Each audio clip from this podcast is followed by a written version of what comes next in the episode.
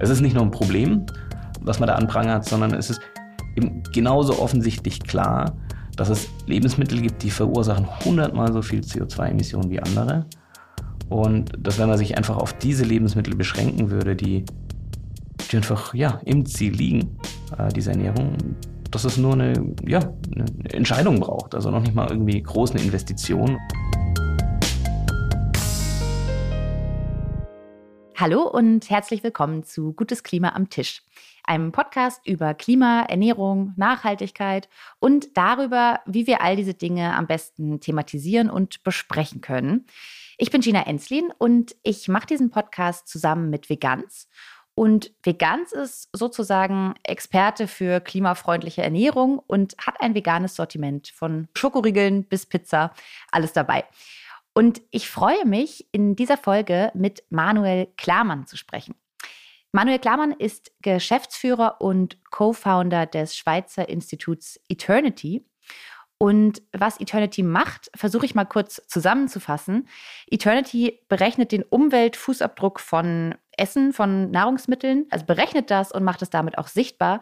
Unternehmen oder Restaurants können also mit Eternity zusammenarbeiten und bekommen dann für jedes Gericht oder jedes Produkt einen individuellen Nachhaltigkeitsscore. Wir gucken gleich mal, ob ich das gut erklärt habe. Hallo Manuel, schön, dass du da bist. Ja, hoi, danke für die Einladung. Freut mich, dass ich dabei bin. Ich freue mich auch. Ähm, ich habe das jetzt ganz grob einmal zusammengefasst, was ihr macht. Vielleicht magst du das ergänzen ähm, nach deinem Gefühl. Nee, aber das passt. Also die, äh, die Idee ist, dass wir so präzise und effizient wie möglich den Umweltfußabdruck von Lebensmitteln berechnen und angefangen haben wir damit schon 2008. Und im Prinzip, ähm, egal wo man ist, äh, ob das jetzt im Restaurant ist, Warenregal, im Supermarkt oder die einzelnen Produkte jetzt auch, berechnen wir die, die Ökobilanz und machen die transparent erkenntlich. Nicht nur die Bilanz, sondern auch, äh, wie gut das Produkt ist. Genau. Ich habe Eternity jetzt ja kurz vorgestellt. Vielleicht fangen wir noch mal ein Stücken früher an. Warum macht ihr das überhaupt? Was ist der Antrieb? Ja, wahrscheinlich über 200 Millionen Menschen, äh, bis zu einer Milliarde Menschen haben, die deplatziert werden, also zwangsumgesiedelt werden, weil sie Hab und Gut verlieren durch den Klimawandel in den nächsten 50 bis 100 Jahren. Und das sind halt mehr Deplatzierung und Zerstörung als alle Kriege in Menschheitsgeschichte kombiniert. Ne? Also einfach krass, was da auf uns zukommt. Und das Interessante ist nicht nur, dass jetzt die Ernährung selbst eine enorme Reduktion der Emissionen hat, sondern dass tatsächlich, wenn man von, von den tierlichen Produkten auf, auf pflanzliche umsteigt, spart man nicht nur bis zu einer Tonne oder zwei ein, sondern man hat wie ein Potenzial noch an den Landflächen, die frei geworden sind, Bäume zu pflanzen, ähm, um dann bis zu sieben Tonnen CO2 zu reduzieren. Und das ist eigentlich fast schon die ganze Miete. Muss man noch machen, die Bäume pflanzen, aber das sind sieben Tonnen CO2. Das ist das, was wir zurzeit pro Person auf diesem Planeten an CO2 verursachen. Und anhand welcher Marker berechnet ihr das? Also wie kann ich mir so eine Berechnung dann vorstellen? Weil es erscheint mir jetzt erstmal ungeheuer kompliziert. Ja, ich glaube, das ist unsere Aufgabe, um uns auch einfach zu machen. Ich meine, das ist ja alles im Kontrast zu dem, was wir gesellschaftlich erreichen wollen, äh, wo wir hin müssen, um einen nachhaltigen Planeten zu haben. Und Genau, in, in, dieses, in diese Ziel, Zielsetzung fallen jetzt auch die, die Marker oder die Indikatoren ähm, fallen da rein. Also wir, wir haben primär geht es um die CO2-Bilanz, also wie viel CO2-Äquivalente pro Produkt äh, verursacht werden. Aber dann auch jetzt ein bisschen im größeren Blickfeld gibt es die planetaren Grenzen als, als, als, als wichtige Werte, die wir erheben müssen. Und da ist noch nicht alles so super gut messbar. Ähm, aber Soweit haben wir neben der CO2-Bilanz jetzt schon mal die knappe Wasserbilanz mit drin, das Tierwohl und die Regenwaldabholzung. Und ja, da gibt es auch einen bestimmten Grund, warum wir jetzt gerade die gewählt haben, aber das ist mal so, ähm, so das, was wir, was wir messen können und was, was wir auch denken, dass es super wichtig ist, dass es im Blickfeld ist bei einer Kaufentscheidung. Magst du das erzählen, warum ihr die gewählt habt? Also das ist ja eigentlich ganz spannend, wie man dann, äh, wie man gewichtet, was was eine wie große Rolle spielt, um ein Lebensmittel nachhaltig ähm, zu machen.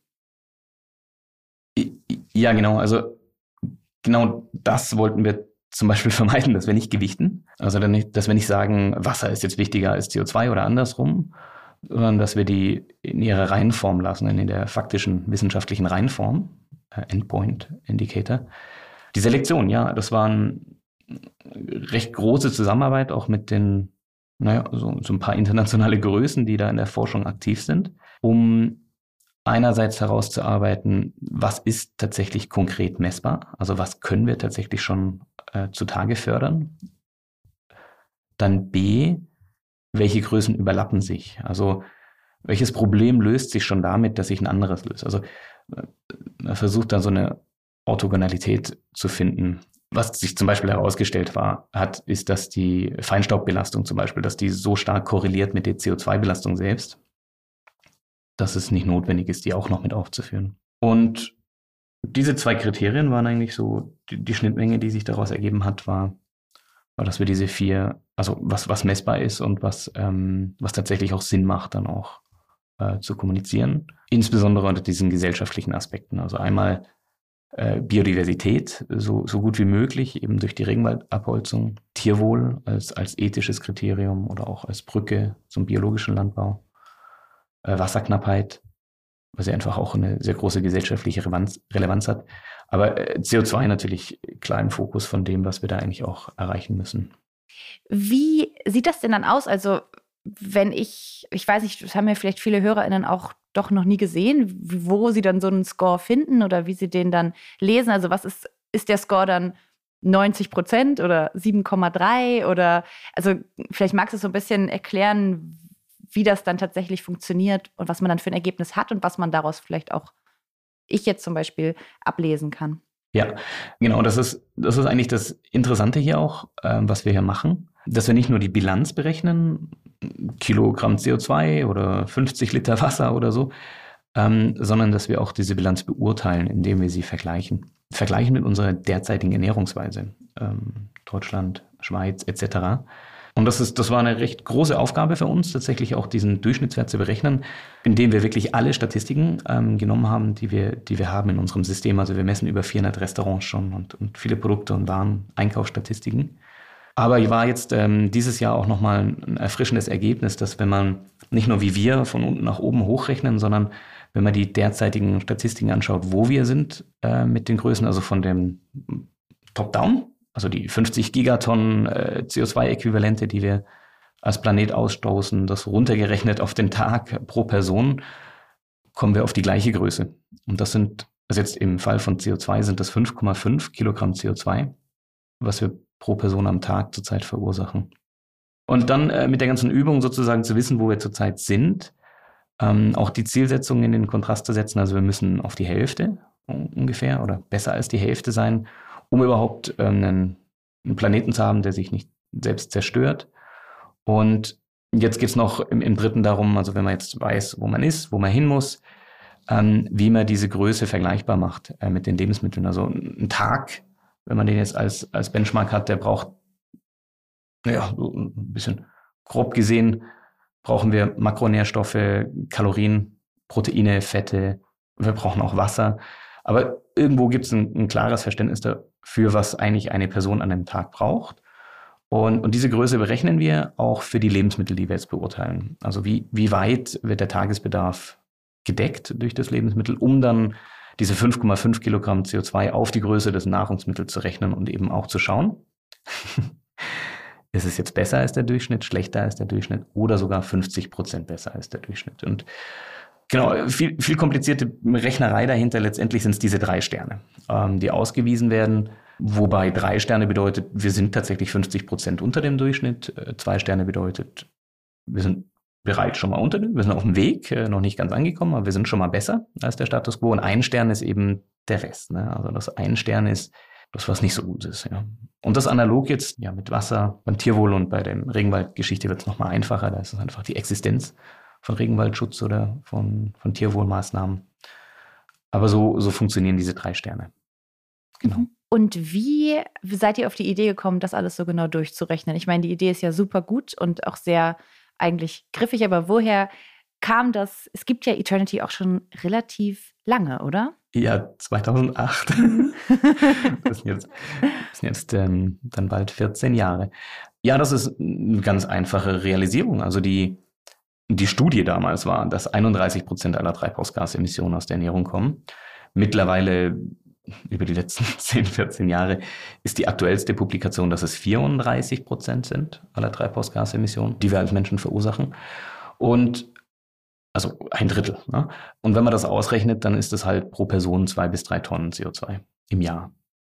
Und diese Zahl an sich ist, ist völlig klar, dass wenn wir irgendwelche Klimaziele erreichen wollen, und die gibt ja schon länger die Idee, dass wir da auf 1,5 Grad, 2 äh, Grad, äh, Klimaabkommen, Weltklimabericht etc., da ist das, dass das Budget, was wir haben, ist eine Tonne CO2. Also es war, es war schon vor 15 Jahren, war eigentlich klar, dass wir dieses Ziel eines nachhaltigen Planeten nicht erreichen können, wenn wir nicht auch bei der Ernährung anpacken und mindestens die Hälfte zu reduzieren.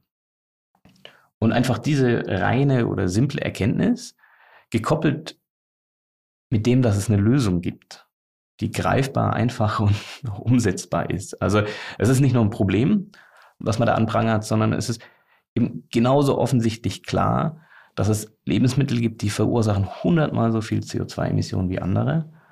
Und dass wenn man sich einfach auf diese Lebensmittel beschränken würde, die, die einfach ja, im Ziel liegen, äh, diese Ernährung, dass es nur eine, ja, eine Entscheidung braucht. Also noch nicht mal irgendwie großen Investitionen oder irgendwelche Fabriken oder, oder sonst irgendwas, sondern äh, die Leute müssen sich einfach realisieren, ja, macht Sinn, okay, esse ich halt die Lebensmittel, die da gut sind. Stunde meditieren, ne? Also kleines Investment, ja. Und das ist, äh, das ist der Grund, äh, warum wir angefangen haben, dann doch sehr präzise zu berechnen, diese ganzen Bilanzen, weil wir wussten, um diese Stimme zu bekommen, um die Glaubhaftigkeit zu haben, so dass uns dann auch jeder zuhört oder jeder sich mit dieser gewissen Entscheidung auch mal beschäftigt, braucht es ein absolut solides Gerüst dahinter, ein wissenschaftliches Gerüst. Und das war dann so der Start, ja. Und was würdest du sagen, für wen berechnet ihr? Also sozusagen, man kann ja sagen, ihr macht das ja für ProduzentInnen und für Restaurants. Also ist eure Idee bei den, auch bei den Leuten anzusetzen, die irgendwie Nahrungsmittel in irgendeiner Form produzieren oder, oder verkaufen? Oder ist es eigentlich im Endeffekt eine Berechnung, die ihr für den, die KonsumentInnen macht, um zu sagen, hey, das hier liegt über deinem Budget und das hier liegt in deinem Budget? Wie ist da so die Ausrichtung? Mhm. Ja, das ist eine gute Frage, weil Letztendlich ist es tatsächlich so, dass wir uns entschieden haben, 2008, 2009 dann, äh, bisschen, bisschen später, 2011 waren wir dann im Impact Hub und so weiter, dass wir eine Organisation brauchen. Wir müssen Löhne bezahlen. Wir müssen schauen, dass wir möglichst viele Leute ins Team holen, die diese Berechnungen machen können und programmieren können und äh, das Ganze skalierbar machen. Und dazu braucht es Einkommensquellen. Und, und diese Einkommensquellen wollten wir eben nicht von Förderungen abhängig machen oder von ja, so, so einstweiligen Geldern, die wir bekommen, die dann wieder weg sind, sondern wir wollten das wirklich in dem kontinuierlichen Spektrum haben, wo wir den Wert schaffen, dort, wo er auch entsteht. Damit das auch über 10, 20, 30 Jahre funktionieren kann. Ohne große Unterbrechung. Und das bedeutet natürlich, dass wir unser Geld damit verdienen, diese äh, Berechnung insbesondere für Lebensmittelprodukte wie jetzt auch Vegans oder für die Restaurants selbst zu machen und, und unsere Leistung natürlich auch darauf auszurichten, wie, wie da die Kommunikation funktioniert, wie man das umsetzt etc. Aber auf deine Frage zurückzukommen, was wir ganz grundsätzlich eigentlich sehen, ist, dass das eben das Modell ist, um Einkommen zu generieren. Aber das, was wir eigentlich tun, auch in unserer Kommunikation oder ja, in, in der Präsentation von dem Score, ist, dass wir eigentlich immer das Individuum adressieren. Also immer die Person, die dann die Entscheidungen trifft. Äh, entweder für sich selbst nachhaltiger zu essen oder dann auch in einem weiteren Schritt für das Unternehmen das zu entscheiden, dass, dass das eine wichtige Sache ist. Und ich glaube, das ist eine ganz wertvolle Erfahrung gewesen, dass wir gemerkt haben, dass das eigentlich, egal wie groß oder Organisation, Unternehmen, NGO, äh, Regierung, die machen nicht mit, wenn die Person von sich selbst nicht auch überzeugt ist, dass es wichtig ist. Also wir müssen eigentlich immer die Person im Mittelpunkt adressieren. Genau, und, und so fängt eigentlich dann eigentlich jedes Gespräch an. Also wir schauen wirklich, dass die Information für, für die Person verständlich ist. Und dann die Implikationen für, für größere äh, Geschichten, jetzt ganze Unternehmen oder so weiter, die ergeben sich dann auch natürlicherweise. Und da kurz so ein bisschen Referenz oder Bestätigung noch zu geben. Es gibt ist mir auch wichtig, vielleicht habt ihr auch einen Link, den ihr da reinsetzen könnt in den Podcast. Es gibt eine Webseite, die wir parallel aufgemacht haben, die heißt ace.earth, also all you can eat, die ersten vier Buchstaben, wo jeder oder jede einfach alle die Grobbilanzen ähm, abrufen kann und ein Poster runterladen kann, umsonst. Und, und das ist super erfolgreich auch, einfach diese Informationen zugänglich zu machen für, für das Individuum. Also es ist ein Poster, was genau auf den Kühlschrank passt. Und, und so eigentlich in jedem Haushalt sein könnte. Auch nochmal hier die Trennung jetzt vom Namen her, weil wir ganz klar stellen wollten, dass es hier nicht um die kommerziellen Interessen geht, ähm, sondern dass es wirklich etwas ist, wo wir die Gesellschaft irgendwie voranbringen wollen und das jetzt nicht in einem Anstrich zu haben. Ja. Mhm. Wenn wir jetzt äh, bei diesem Poster am Kühlschrank sind, ähm, würde ich ganz gern noch mal so auf die unterschiedlichen Lebensmittel kommen, weil es gibt dann ja manchmal so Produkte wie Avocado, wo jetzt mittlerweile, glaube ich, viele Menschen wissen, dass das ganz viel Wasser verbraucht und das ist dann so abgespeichert als ein problematisches Produkt. Aber es gibt ja vielleicht auch, ähm, du hast vorhin gesagt, manche Lebensmittel verbrauchen hundertmal oder verursachen hundertmal mehr CO2 als andere. Vielleicht magst du noch mal so ein paar Erkenntnisse äh, nennen, die auch einfach aus euren ganzen Berechnungen da entstanden sind, weil ich finde das total spannend, das ist aber so ein bisschen zu erweitern von nur, okay, Fleisch und Avocado ist ein Problem. Ja, also es ist, die, dieses Poster hilft, wenn man es vor sich hat jetzt. Ja, glaube ich. also ich, ich, könnte Stunden drüber reden. Ähm, da, dass so viel Information komprimiert auch enthalten und Erkenntnisse, die, die auch ja, erstmal vielleicht auf den ersten Blick erstaunlich sind. Also Avocado-Tomate ist so ein typisches Beispiel, dass man sieht, dass die eigentlich kopfauf sind, äh, dass die beide im grünen Bereich sind, also beides ist super klimafreundlich, aber dass die Avocado klar von der Wasserbilanz nicht so gut ist, aber von der CO2-Bilanz jetzt sogar noch ein bisschen besser ist als die Tomate, weil sie halt wesentlich mehr Proteine und Kalorien auch ähm, beiträgt ähm, für die Masse, ähm, die man da konsumiert. Spannend finde ich auch den Vergleich zwischen der Ananas und dem Apfel. Auch beides äh, super klimafreundliche Produkte, aber die Differenz zwischen ihnen, also einmal so 300 Gramm CO2 für den Apfel, 400 Gramm für die Ananas, die Differenz ist der, der Import mit dem Schiff. Die Äpfel sind lokal, die Ananas kommt mit dem Schiff. Und, und das ist vielen Leuten nicht bewusst, dass das sind schon 100 Gramm und, und auf die Ananas gesehen, dass das dann bedeutet, dass es 30 Prozent mehr sind als der Apfel. Aber das ist so wenig, ähm, dass es völlig egal ist, ob ich jetzt da die Ananas oder den Apfel esse dass der Transport hier eigentlich überhaupt nicht zu Buche schlägt, groß. Also ist nichts falsch daran, lokal zu essen, aber es gibt andere Sorgen, die wesentlich größer sind. Genau. Und eben, das war der, der Blick auf die. Also ich habe hier wirklich im Kontrast vom, vom Kürbis bis zum Rindsfilet habe ich Faktor 100. Ne? Also ich habe 100 mal mehr Emissionen, wenn ich, wenn ich Rindsfilet esse, anstatt einen Kürbis zu essen auf, auf das, was ich dann ja tatsächlich esse, um satt zu werden. Und das ist natürlich krass, ne, wenn man sich das so vorstellt. Da kann ich drei Tage lang im Jahr kann ich Rindsfilet essen und ich habe dieselbe CO2-Bilanz, mehr oder weniger, wenn ich das ganze Jahr lang über Gemüse und Früchte esse. Ne? Also für, ja, ist irre. für 100 Personen, 100 Personen versaut. Ja, und ja, was gibt's noch? Also auf dem Poster sieht man auch ähm, die unterschiedlichen Milch, äh, Milch, äh, Reismilch, Sojamilch, Hafermilch, also wie die zueinander abschneiden. Was ich auch sehr spannend finde, ist die Bilanz von Butter im Kontrast zu Joghurt. Mhm. Hm, weil, naja, also so ein, so ein Liter Milch, um davon mal zu starten, ist so ungefähr dieselbe Bilanz wie ein Liter Benzin, wenn man das verbrennt. Aber die Produktion jetzt von Joghurt oder von Butter ist ja im Prinzip, also beim Joghurt ist es einfach eine Fermentation und bei der, bei der Butter ist es ein Entzug eigentlich des Wassers. Aber letztendlich hat man noch den Liter Milch ja, und dann hat man halt 50 Gramm Butter, aber im Endeffekt hat man halt einfach die Milch ohne das Wasser. Und wenn man das eben so berücksichtigt unter dem, was, was das Produkt dann ist, dann heißt es, dass tatsächlich die Butter eine bessere CO2-Bilanz hat als der Joghurt. Weil ich weniger kiloweise rumtransportieren musste äh, für den gleichen Nährwert, den es ergibt. Bedeutet natürlich, dass wir natürlich nicht 100 Gramm Butter essen, aber 100 Gramm Joghurt schon. Aber halt im, im respektiven Verhältnis ist die Butter da sogar noch besser. Ist noch interessant, äh, wenn man dann natürlich wieder die Avocado im Kontrast sieht, dann ist die natürlich wieder zwei, dreimal besser als die Butter aufs Brot geschmiert. Keine Frage. Ja. Aber das ist interessant, dass man sozusagen natürlich auch diese, diese Übertragung machen muss von, okay, was braucht das Produkt, aber wie groß ist denn auch der Nährwert oder was kriege ich aus dem Produkt raus? Ne? Ja, also wenn man die Unterscheidung nicht macht, dann hat man ein Kuddelmuddel äh, bei den ganzen Bilanzen, weil das dann eigentlich so ist, dass eigentlich alle Getränke die beste Bilanz haben. Ne? Also alles, wo man Wasser hinzugefügt hat, wird dann plötzlich äh, sehr gut, wenn man die CO2-Bilanz über das Gewicht sieht und das ist kompletter Schmarrn. Ähm, also die Rindssuppe ist dann super klimafreundlich ne? und, und die, die Sojabohne plötzlich nicht mehr.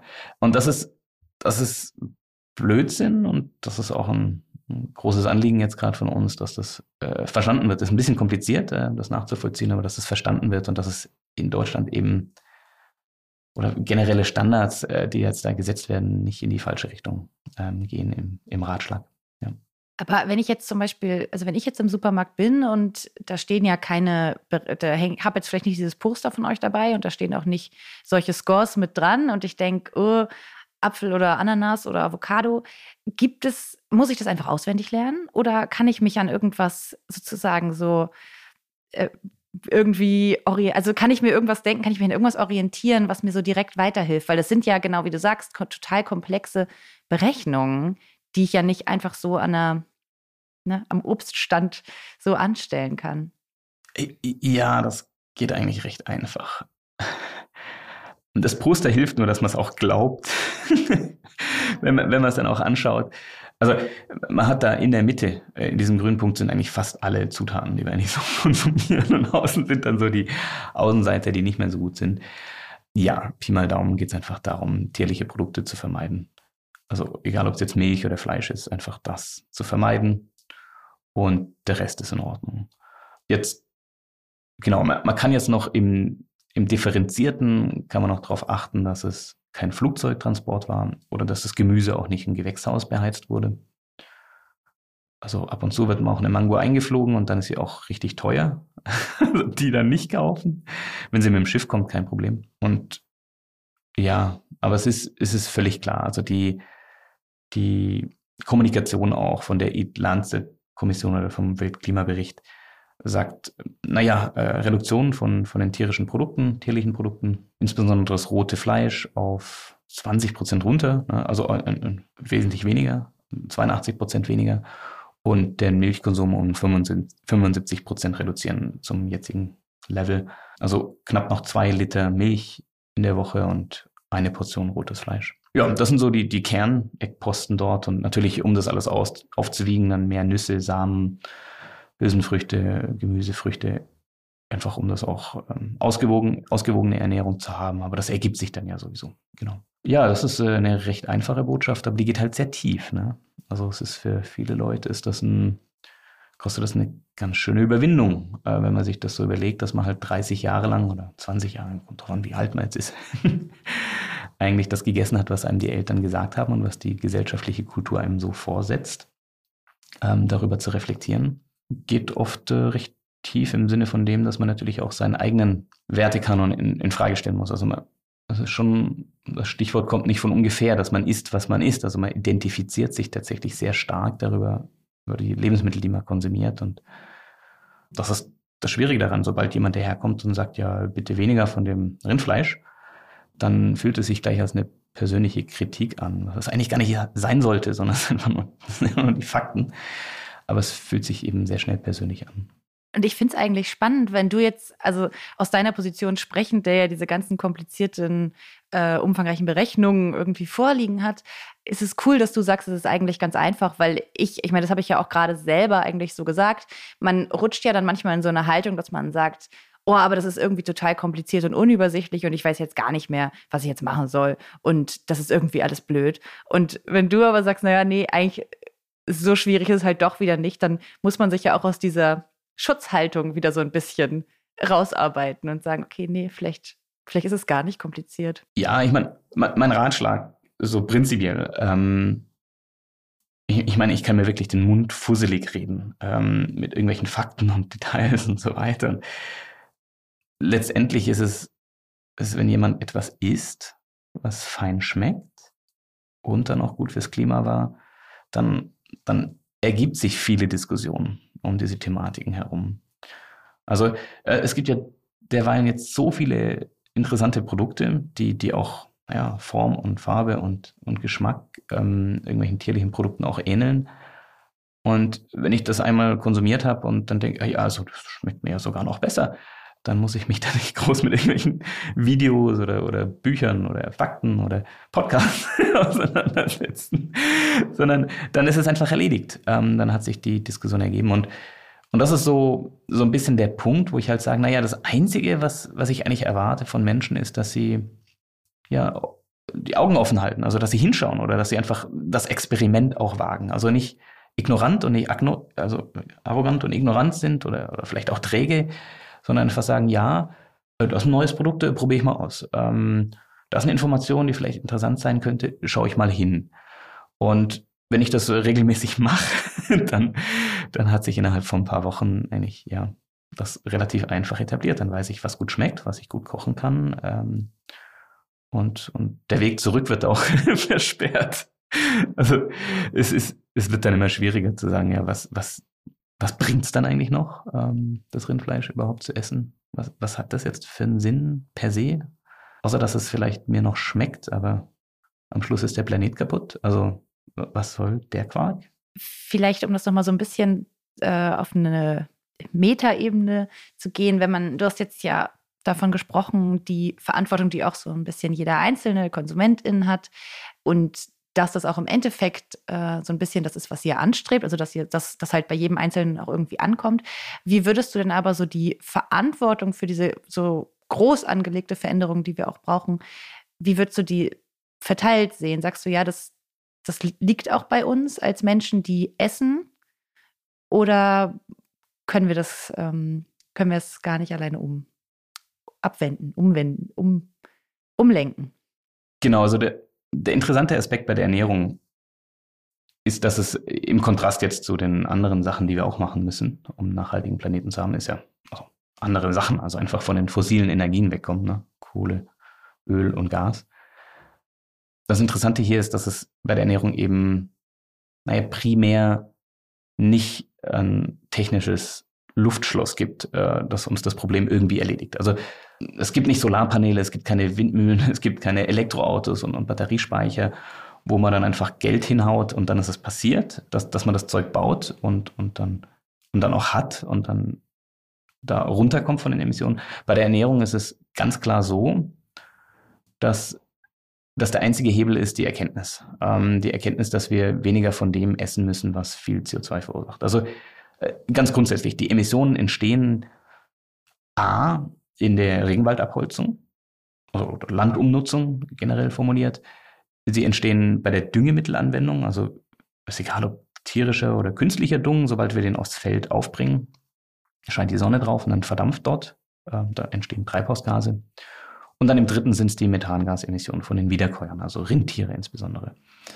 Und, und gar nicht der Transport und die Verpackung, das ist gar nicht so relevant. Aber diese drei Aspekte, also Regenwaldabholzung, ähm, Methanemissionen und Düngemittel, die kriegen wir nur runter, indem wir halt einfach diese Produkte nicht mehr essen, die die am meisten verursachen. Und, und dieser Sinneswandel oder diese Erkenntnis erfordert eben Kommunikation, erfordert Kenntnisse, erfordert eine Bevölkerung, eine Gesellschaft, die Bescheid weiß und und sich dann auch, auch im individuellen Handeln danach richtet. Und da ergibt sich jetzt die Frage, okay, wie kriegen wir das hin gesellschaftlich? Wer hat hier die Verantwortung?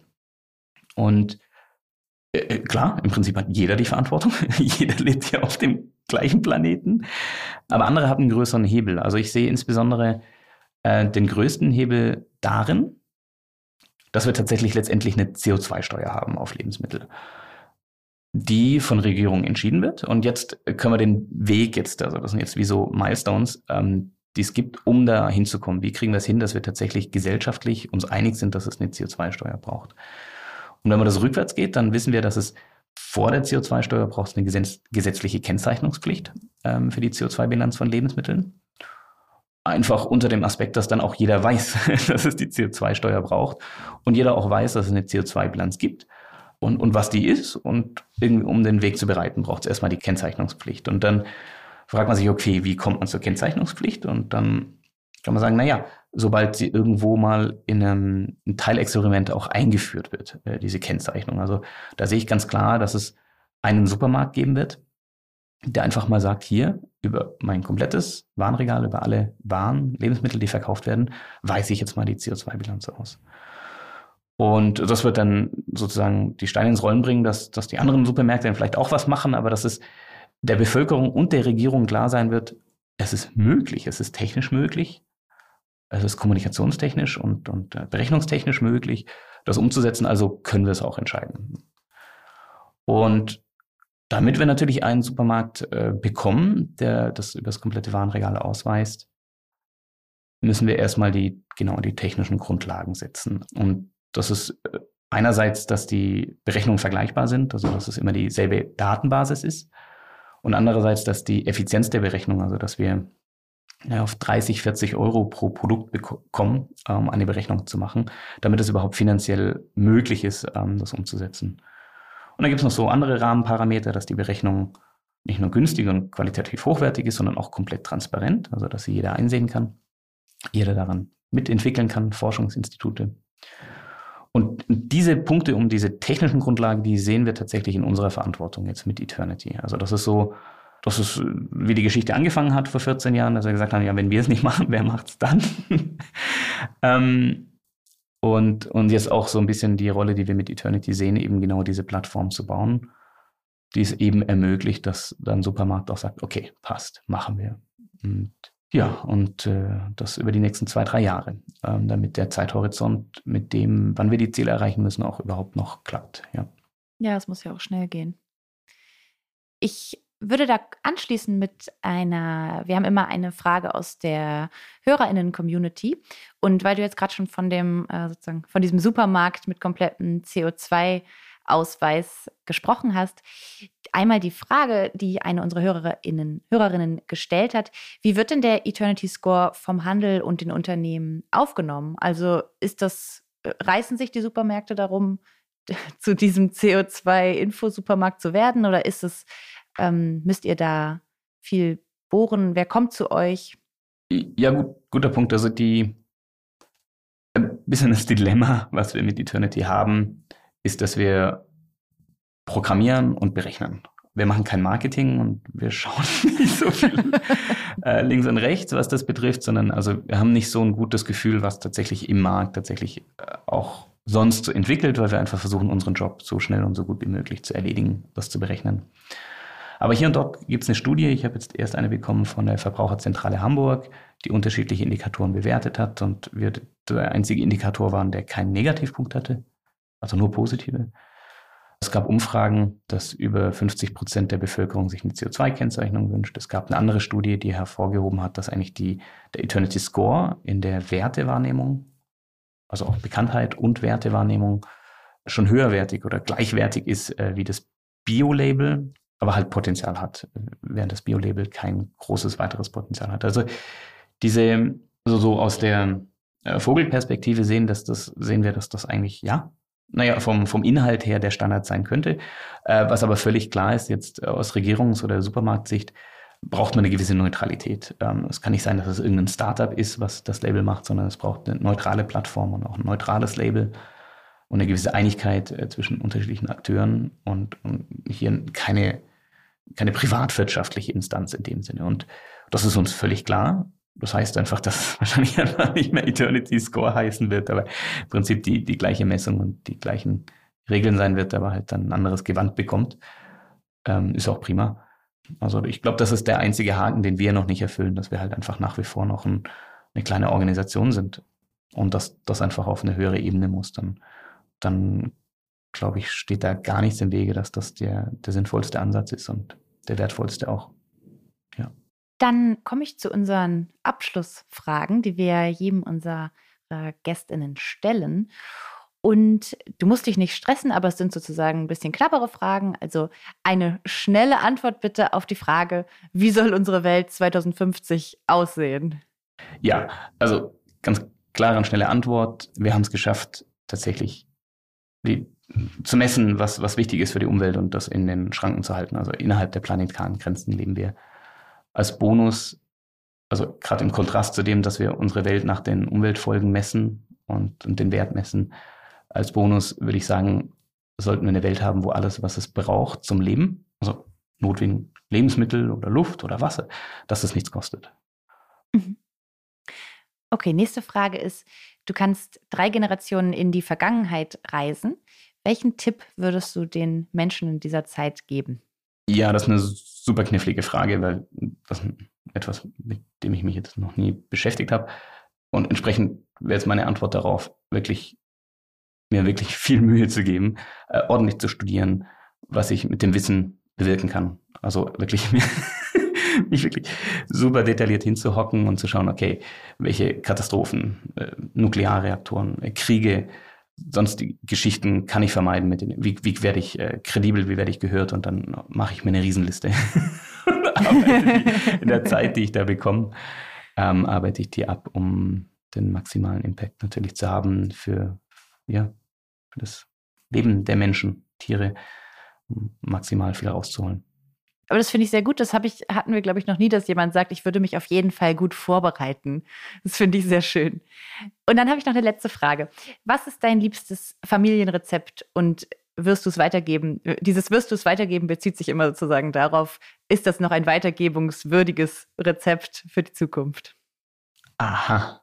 Ja, also ich habe ich hab den Vorteil oder den Luxus, ähm, dass wir unser Gemüse selber anpflanzen. Und, und so ist das Familien, das, was gerade immer Saison hat und auf den Tisch kommt. Und ich habe eben, ich habe zwei Kids. Der eine ist ein Jahr alt, der andere sechs.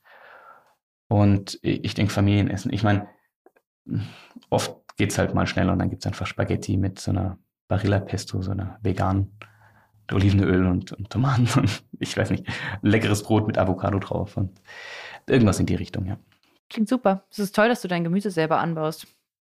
Voll super. Es ist eine Kooperative, also ich. ja, aber trotzdem. Leute. Aber ja. Ja, äh, damit sind wir, glaube ich, durch. Manuel, ich danke dir sehr für deine Zeit und dass du uns das alles so gut erklärt hast. Ja, ich hoffe, dass da keine Frage offen geblieben ist und freue mich natürlich. Danke. Und ich danke euch auch fürs Zuhören. Äh, hört gerne in unsere anderen Folgen rein. Macht es gut und bis zum nächsten Mal. Ciao. Tschüss.